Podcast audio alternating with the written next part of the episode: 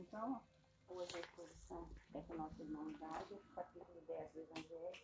Bem-aventurosos os misericordiosos.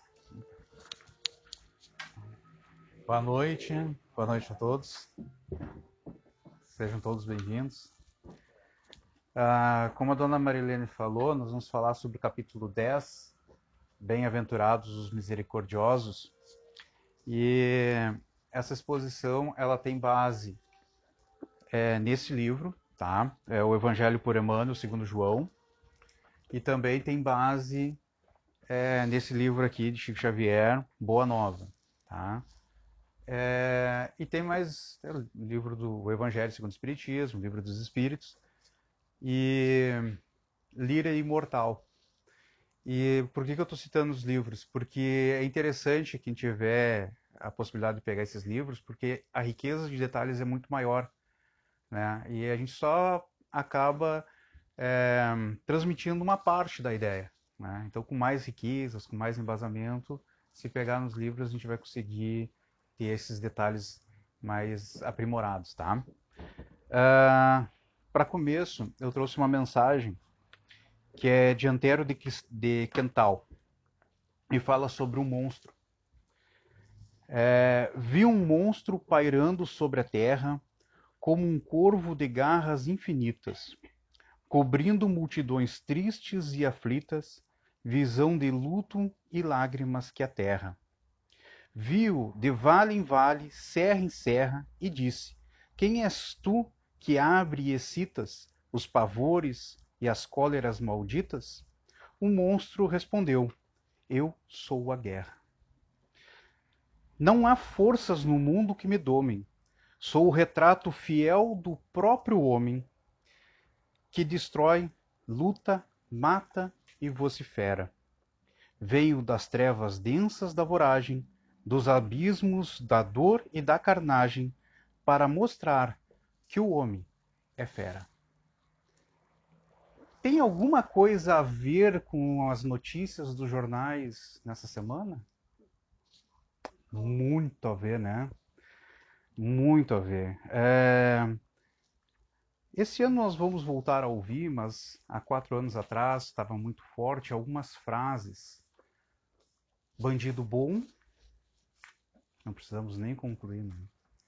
No Evangelho mesmo, nós encontramos uma passagem com uma citação: é, morto animal, morto veneno. Hoje em dia a gente já entende melhor a questão que a obsessão que depois vem disso aí, né?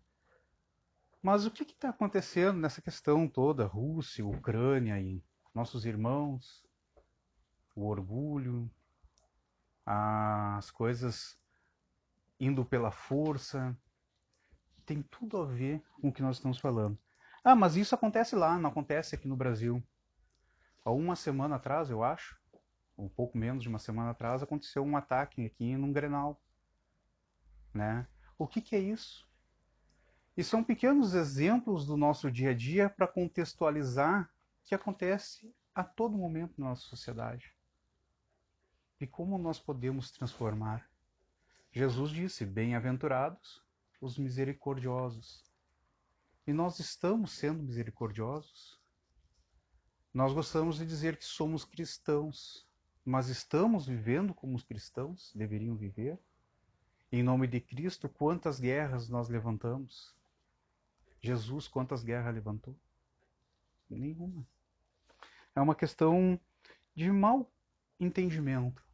Ah, mas na época de Jesus a Rússia não era desenvolvida do jeito que é, ah, não existia Grêmio Inter, não existia outras questões. Não, é, realmente. Mas Jesus nunca foi colocado numa situação onde que ele tinha que tomar uma posição. Quando chegou num determinado momento para pegar Jesus, chegaram lá e disseram: Vem cá, a gente precisa que tu tome uma posição aqui. A gente tem que pagar o imposto ou não tem que pagar o imposto? Aquela coisa. Se a gente trouxer para o dia, vem cá, tu é de direita ou tu é de esquerda? Chegaram para largaram assim para Jesus. Também foi colocado. Outra que perguntaram já no julgamento, assim, para pegar ele mesmo, né? É... Vem cá, tu é rei? E aquele momento assim, pô, se ele fala que é rei, tá condenado. Se ele não fala que é rei, é aquela coisa que nós vivemos no nosso dia a dia. Aquele momento que chega, que Jesus termina uma, uma pregação, começa um burburinho na praça, chegam na frente dele, largam uma mulher ali, diz, vem cá, a lei diz que é pra gente apedrejar porque ela foi pega em adultério. E aí, o que, que tu tem para dizer? Jesus, todo momento que a gente for pegar, tem outras citações também, a todo momento está sendo colocado. A ter que dar uma resposta de duas opções. E no nosso dia a dia, nós temos todo momento também a mesma situação, nós somos colocados na mesma situação. Mas como é que Jesus agia? As respostas de Jesus tinham aquele sabor divino, né? Tinha aquela coisa que envolvia e fazia com que a gente entrasse de novo para dentro de nós e refletíssemos. Vem cá, tributo, pago ou não pago? Dá a moeda aí. De quem é essa figura que está aí? Ah, é do César. Dá para ele o que é dele. Para Deus, é o que é de Deus. Na... Tu é rei? Olha, quem está me dizendo que eu sou rei é tu. Eu só vim aqui fazer o testemunho que meu pai me mandou. É tu que está me dizendo isso. Da minha, da, da moça, vem cá, diz que é pra apedrejar. Olha, Quem é que pecou aqui? Quem não pecou aqui? Que condena então, né? Eu não sou o cara que vai fazer isso. Quem sou eu? Jesus, quem sou eu para condenar alguém? Os mais velhos foram largando, depois os mais novos, foi saindo, foi saindo. Chegar, chegou Jesus para a mulher e vem cá, cadê os caras que estavam aqui? Porque todo mundo começou a refletir e Jesus estava sendo todo, todo momento também sendo testado. E nós, como é que nós reagimos na sociedade quando chegam para nós, é assim ou é aquilo? Nós não sabemos como agimos. Ou sabemos. Devemos refletir se estamos sendo misericordiosos, seguindo o exemplo e os ensinamentos de Jesus. Como é que nós estamos reagindo? Como feras? Importante a gente entender que existem coisas que realmente são fato. Nós chegamos a um ponto tecnológico, intelectual bem desenvolvido, fazendo perguntas. São as perguntas que movem realmente, mas não as perguntas de má fé. A gente pergunta, a gente quer entender, a gente quer compreender e a gente precisa, porque isso nos traz o desenvolvimento. Mas o que modifica o mundo em que nós vivemos são as respostas que nós encontramos ou damos. São essas que são capazes de mudar. Se no momento de guerra um dos dois lados tivesse levado um pouquinho mais os ensinamentos de Jesus, talvez elas não tivessem acontecido. Talvez tivéssemos tido um jogo, talvez aquela situação de um parente de um vizinho mais agressivo não tivesse se concretizado. Porque são as respostas que muitas vezes nós damos. E são elas que vão modificar a situação em que nós estamos. Ah... Tá, mas aí é o seguinte: eu falo com Jesus. Me disseram para mim que eu, se eu perguntar, ele me responde. Mas eu não sou médico. Eu não escuto nada. Como é que chega essa resposta até mim? Bom, vamos lá. Nós estamos querendo ouvir a resposta verdadeira ou aquela que nos agrada?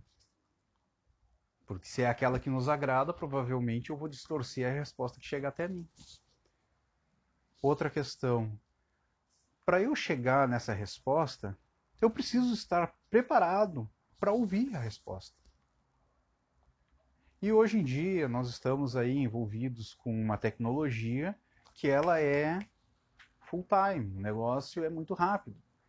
Então, hoje, um áudio no, no WhatsApp, a gente deu graças a Deus que colocaram duas vezes para acelerar lá. E, se possível, botaria quatro. para ouvir um áudio de 30 segundos. Porque a gente quer as coisas muito rápido. Uma exposição de 30 minutos, meu Deus, aquele homem não para mais de falar. Né? Que bom seria se eu pudesse agora, nesse momento, botar e acelerar ele a 1.75, aí o negócio vai mais rápido. Né? Pois é, porque a gente não está quieto. Os nossos corações não estão quietos o suficiente para refletir e ouvir o que Jesus está nos falando. E para chegar nesse ponto, o que, que eu preciso? De uma oração. Apaziguar o coração, uma quietude, para que eu possa entrar em conexão com a espiritualidade amiga e benfeitora e ouvir as respostas. Ah, aí seria bom a gente olhar o capítulo 9, que fala sobre os brandos e pacíficos. Os brandos, os pacíficos estão mais em contato. Por isso a importância de nós nos acalmarmos, serenarmos. Então, um tempinho antes de a gente pegar e fazer as nossas orações, é bom já deixar o WhatsApp de lado. Deixa um pouquinho aqueles videozinhos do TikTok que são bem rápidos. Deixa eles um pouquinho, começa a harmonizar de novo com a espiritualidade. Porque a nossa essência não é da intelectualidade. A nossa essência é da espiritualidade. Nós somos espíritos imortais. A tecnologia ela vai continuar sendo desenvolvida, mas no momento nós precisamos e estamos necessitados de uma conexão espiritual. E essa conexão ela é muito mais antiga, ela nos acompanha desde a criação. Uma pergunta para a gente fazer nesses momentos. Mestre, eu estou nessa situação. Me dá uma orientação. O que, que o senhor faria estando aqui? Ele vai responder. Mas eu tenho que estar pronto para ouvir a resposta.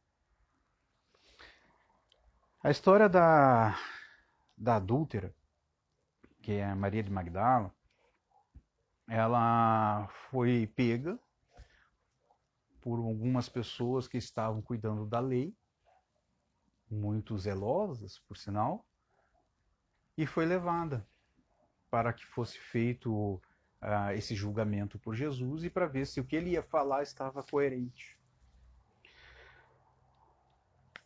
Existe uma diferença entre julgamento e discernimento. O julgamento não cabe a nós. Ah, mas e o juiz? Tá? Nós já vamos chegar lá. Mas o julgamento não cabe a nós. Nós não temos condições de julgar alguém. Quem nós poderíamos julgar? Eu conheço, por exemplo, o que, que aconteceu antes daquela moça ser pega? Não conheço. Eu sofri as mesmas coisas que ela sofreu? Provavelmente não.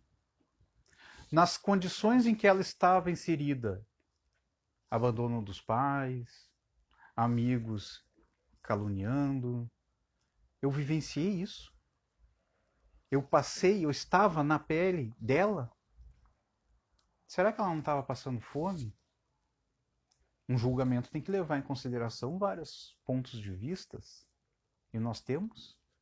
Não se nós estamos numa situação um pouco mais tranquila, nós tendemos a julgar o outro que ele esteja na mesma situação. Mas muitas vezes ele não está. Então é muito fácil chegar agora e dizer o seguinte: não, porque o fulano lá que jogou a pedra, ele está errado. Porque eu nunca faria. Sim, você nunca faria. Você também não está em condições de julgar. Porque o que mexeu com ele antes foi outras coisas. Ah, mas a moça foi lá e fez isso. Sim, ela fez isso. E como é que tu sabe? Tu estava lá? Nós muitas vezes não estávamos nos lugares e não temos todos os pontos de vista. Só existe alguém que pode ver o fundo das coisas. E esse alguém é Deus. Nós na nossa sociedade, conseguimos pegar uma parte da realidade E é preciso que tenhamos um judiciário ativo, atento, mas ele só vai conseguir pegar uma parte. Estava conversando com, com o Andrei esse, essa semana e nós falamos sobre a questão das guerras. E muitas vezes um soldado ele é colocado naquela situação para defender sua ideologia, seu pensamento, seu território, sua família, independente do que for. Muitas vezes nós somos colocados nessa situação. É... Mas então qual é a diferença entre um soldado que é colocado e outro que vai lá porque gosta? É a intenção. E até eu citei um exemplo, mostrei para ele, um exemplo do que aconteceu na, na invasão da Normandia lá, é, que depois de uma grande batalha que teve na, na Segunda Guerra Mundial, foi uma grande batalha que teve na, na praia, que foi muito difícil para os aliados conseguirem chegar até o continente europeu, é, dois soldados acabaram se rendendo. E aqueles que estavam em, em, é, naquele momento avançando não levaram em consideração o rendimento e agiram por prazer simplesmente de exterminar um outro irmão. Essas são as intenções. O nosso judiciário consegue pegar uma parte, mas Deus consegue pegar a intenção. Não cabe a nós julgar, mas cabe a nós discernir então, as coisas que acontecem no momento, num planeta de provas e expiações, são feitas para que nós sejamos chocados com aquilo. Porque se não for uma coisa tão intensa, nós não vamos dar bola. Então tem que ser grave, chamar a nossa atenção, para que aquilo fique registrado e a gente se coloque. Se eu estivesse nessa situação, eu agiria da mesma forma? Me serve viver dessa forma? talvez para mim não me sirva. E isso só vai chegar porque nós estamos colocados no cenário onde que nós vamos nos desenvolver, que é um planeta de provas e expiações no momento, porque nós precisamos disso para evoluir. Infelizmente, é a nossa situação. Se nós conseguirmos sermos mais misericordiosos com o nosso irmão na fila, já estamos dando um grande passo. Outra questão que também sai dessa situação do adultério é que nós vamos ver que ele foi unilateral. Como assim unilateral? Sim, porque só levaram. Quem é que adultera? Não são dois? Mas levaram só uma. Daí, cadê o outro? Porque nós queremos alguém para julgar. Isso é interessante porque normalmente a gente quer achar um culpado. E muitas vezes é a própria sociedade como um todo. Não, mas é o fulano que vai levar a culpa. Aqui no Brasil a gente chama né, o bode expiatório. É ele. É Judas. Jesus foi preso por causa de Judas. Aí, certa vez, nós encontramos também essa história aqui nesse livro. É, depois da crucificação de Jesus, tá alguns apóstolos caminhando numa direção e um comentando com o outro, ah, porque se Judas não tivesse feito, o mestre estaria aqui com nós. Ah, porque Judas fez tal coisa lá e esse cara sempre teve errado. E assim eles iam nesse diálogo. Nisso, no sentido oposto, vem Jesus transfigurando para eles e eles olham Mestre, o Senhor aqui, que bom. Diga onde o Senhor vai que nós vamos atrás do Senhor agora, nesse momento. Largamos tudo o que temos para fazer e vamos atrás do Senhor. Eu? Eu estou indo atrás de Judas. Foi essa a resposta de Jesus. E nós? Nós aproveitamos e pegamos as pedras e grudamos em Judas Aqui no Brasil fizemos até uma festa, um festival lá, que é não sei o que, batendo Judas lá. Não é essa atitude dos misericordiosos. Estamos todos inseridos nesse meio. Lutamos a cada momento para reformar a nossa forma de agir. E, obviamente, como seres humanos, tem momentos em que vivemos com raiva, com desgosto, decepções, ilusões e cometemos o erro. E o que, que nós devemos fazer? Recomeçar. Recomeçar. Conversa com Deus através da oração, conversa com Jesus, na quietude do coração, pede as forças para recomeçar. Cometi erro, cometi. Confesso que cometi. Vai lá e pede o perdão e segue a vida porque nós vamos recomeçar muitas vezes ainda. É, esse é o discernimento que nós temos que ter quando encontramos e nos encontramos em situações em que nós somos colocados. Por isso é importante nós aprendermos a discernir e não a julgar.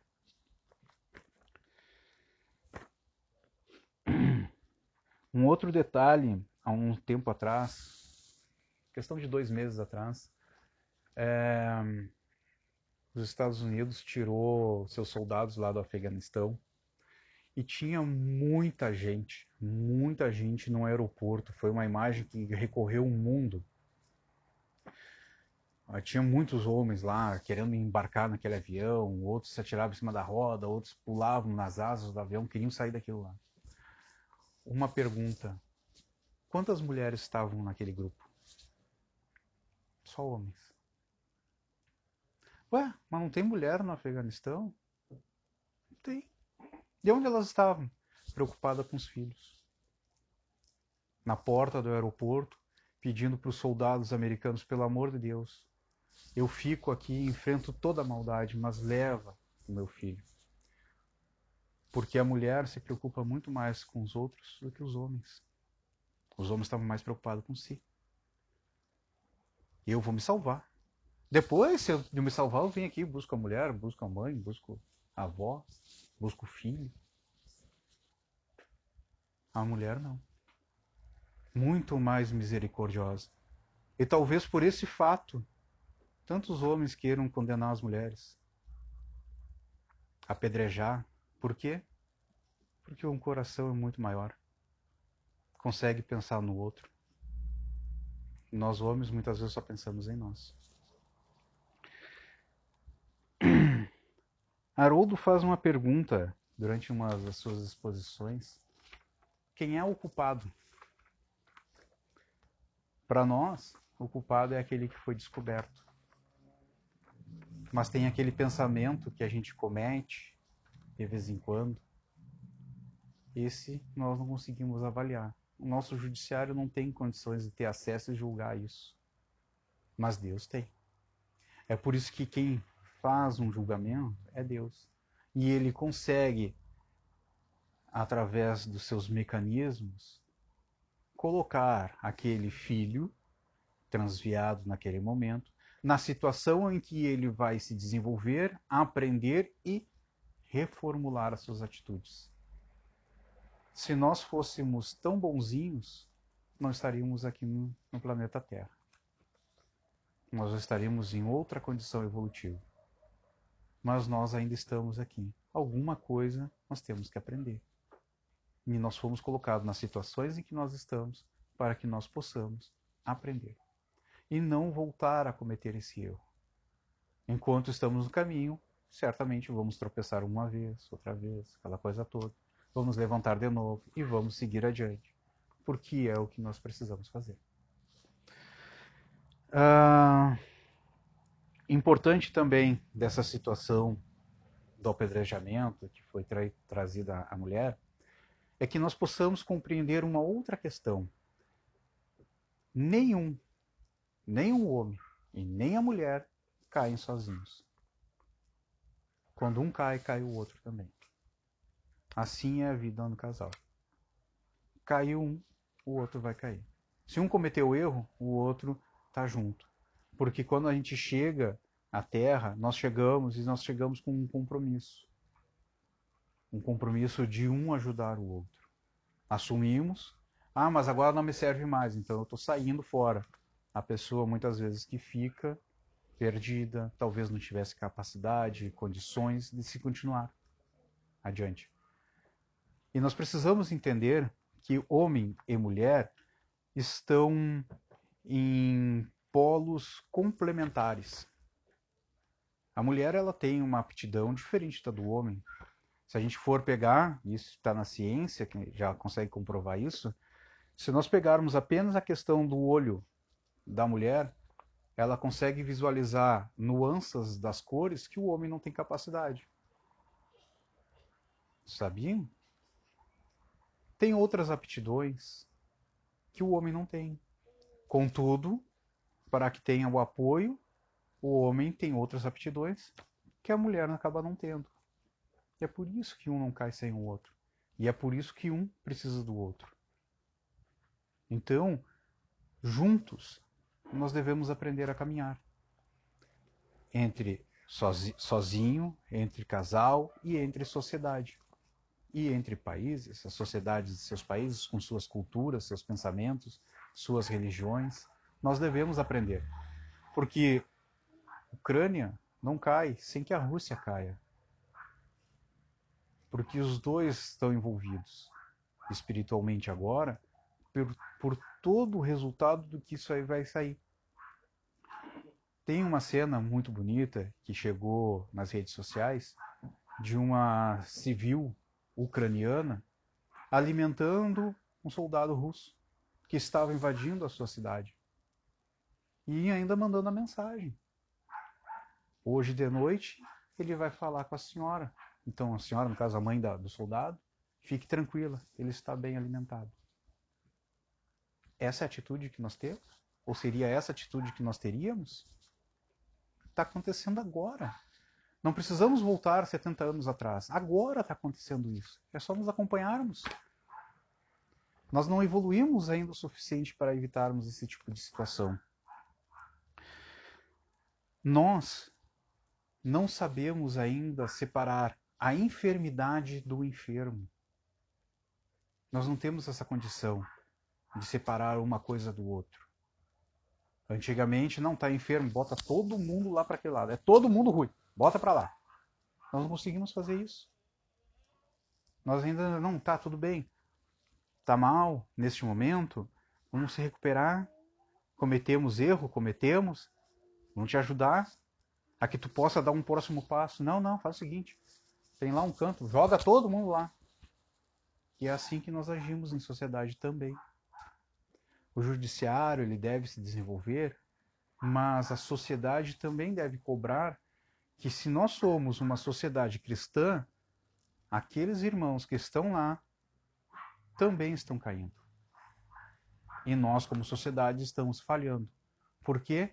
Porque se cometer um erro e nós estamos colocando uma situação onde que vai florescer ainda mais a revolta, nós não estamos ajudando nada. Perdoar.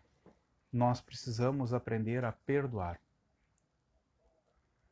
E nós, muitas vezes, nos colocamos no lugar de Deus. E principalmente quando vamos nos avaliar. Eu não me perdoo por tal coisa. E Deus? Questão número 661 do Livro dos Espíritos pergunta assim, Kardec: podemos utilmente, olha só, podemos utilmente pedir a Deus que perdoe as nossas faltas?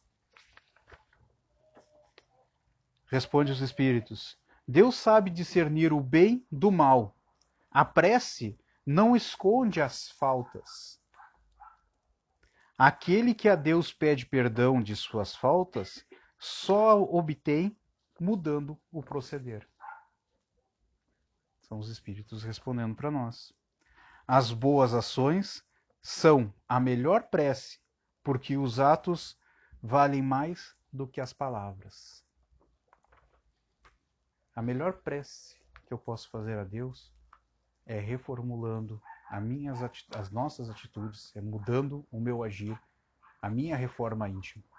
é a melhor prece que eu posso ter para fazer com Deus. Quando eu começar a agir ou lembrar dos ensinamentos de Jesus, eu começo a entrar em sintonia. As respostas chegam muito mais rápido. E nós vamos começar a viver mais tranquilos, mais calmos, mais brandos, pacíficos, agindo com misericórdia, mais em sintonia com a espiritualidade. A sociedade, ela vai eleger os caminhos de como recuperar os nossos irmãos que caíram. Uns vão dizer pena de morte. Outros vão dizer assim: não, tranque e não tira mais. Não, vamos colocar armas nas mãos de todo mundo. São os debates do dia a dia. Outros poderão dizer assim: quem sabe se a gente inspirar neles uma atitude renovadora, uma escola, um trabalho, alguma coisa que faça com que eles se desenvolvam e voltem para a sociedade e possam conviver em sociedade sem serem marcados como aquele não, aquele lá foi que cometeu aquele erro. Porque nós gostamos muito de fazer isso. Deus perdoa por que, que nós não podemos recomeçar? Individualmente, antes de apontar o dedo para dizer que aquele nosso irmão cometeu essa, essa falta ou aquela falta, vamos apontar esse dedo para nós e perguntar e julgar as nossas atitudes, os nossos pensamentos, porque a sociedade não consegue ver os nossos pensamentos, mas Deus consegue. Qual é a intenção do meu agir? Qual é a minha intenção quando eu faço determinado, é, tenho determinada atitude ou determinado comentário? Há um tempo atrás, com essa questão das redes sociais, uh, tinha um programa no passado eu assisti, nem existe mais esse programa, e eles faziam o seguinte: tinha um comentário, eh, tinha, alguém fazia alguma situação na, nas redes sociais e alguém ia lá e colocava um comentário muito agressivo. E aí, claro, protegido pelo anonimato, é muito fácil nós dar, darmos vazão às nossas imperfeições. Aí os repórteres pegavam aqueles comentários, buscavam, procuravam, o que, encontravam a pessoa, chegavam lá, opa, tudo bom? E aí, como é que tá? Uh, a gente viu ali, tem um, um, negócio que pegaram lá uma mulher lá e mandaram apedrejar. E tu disse que tinha que apedrejar mesmo. Tu concorda com isso? Não, não, que é isso? Eu, não, imagina, eu nunca. Por que, que no anonimato a gente faz e dá essa vazão e quando a gente é colocado de frente a gente não age? Temos que reformular, nós devemos reconstruir os nossos conceitos. Uh, o julgamento pertence a Deus. E para encerrarmos, eu trouxe uma mensagem aos espíritas, também do livro Lira Imortal que diz assim: Vós que buscais Jesus sobre a porcela, toda feita de lágrimas e dores, deveis ser os humildes seguidores da luz do mundo, primorosa e bela. Deveis ser a renúncia que revela o grande amor de todos os amores, que perdoa e redime os pecadores, na palavra mais tenra e mais singela. Guardai Jesus no mundo de asperezas, dentro da mesma luz e da grandeza que consola o que eleva o coração. Sede o, sede o bem, sede amor e tolerância, que a caridade é toda a substância da lei que nos conduz à perfeição. E que saibamos avaliar porque aquele que estiver sem pecado nesse mundo de provas e expiações, deixa que ele atire a primeira pedra. Não é a nossa condição de espíritas e não é a nossa condição de espíritos encarnados no momento, aqui na Terra. Queridos irmãos, obrigado pela paciência, obrigado por ninguém ter dormido também. E obrigado por essa oportunidade de conversarmos sobre Jesus.